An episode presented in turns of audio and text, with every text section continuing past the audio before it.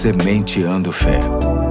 Porque semear a fé produz grandes colheitas.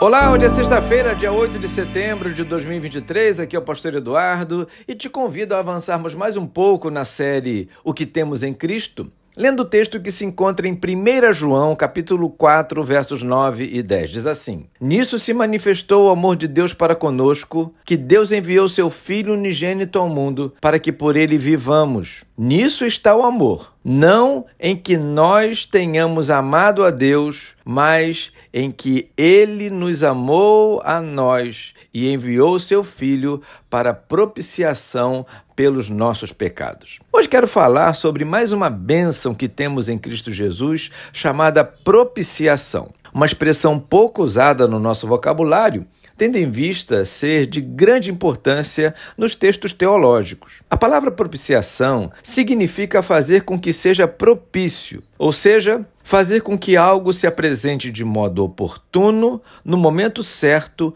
no momento e na forma adequados. Em se tratando do texto que lemos, aprendemos que o amor de Deus se manifestou fazendo de Jesus o meio pelo qual nos tornamos oportunos aos olhos de Deus. Jesus é a pessoa certa, adequada, que se ofereceu em sacrifício certo e adequado para que, pela fé, pessoas como eu e você tivéssemos o perdão dos nossos pecados e uma vida de comunhão com Deus. Caminhando por essa vertente, podemos constatar que existem várias tentativas propiciatórias, tanto no passado como nos dias de hoje, com a intenção de nos deixar em sintonia com Deus, mas é preciso deixar bem claro, conforme o que li para vocês hoje, que só em Jesus, isso mesmo, só em Jesus encontramos a propiciação dos nossos pecados. Suas obras, seus bons relacionamentos, sua boa performance profissional, o seu pontual cumprimento de todos os compromissos financeiros, seus papéis sociais bem exercidos, sua boa frequência às atividades da igreja são bons ingredientes para manter uma vida saudável, mas tudo isso precisa ser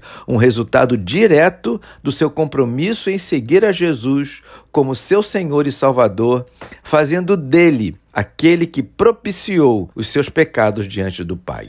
Fazendo assim, tudo ganha maior efetividade na sua vida. A semente de fé de hoje pretende dar glórias a Deus por este grande resultado que colhemos quando acolhemos o sacrifício de Jesus por nossas vidas. Hoje eu fico por aqui. Tenha um ótimo dia e até amanhã, se Deus quiser.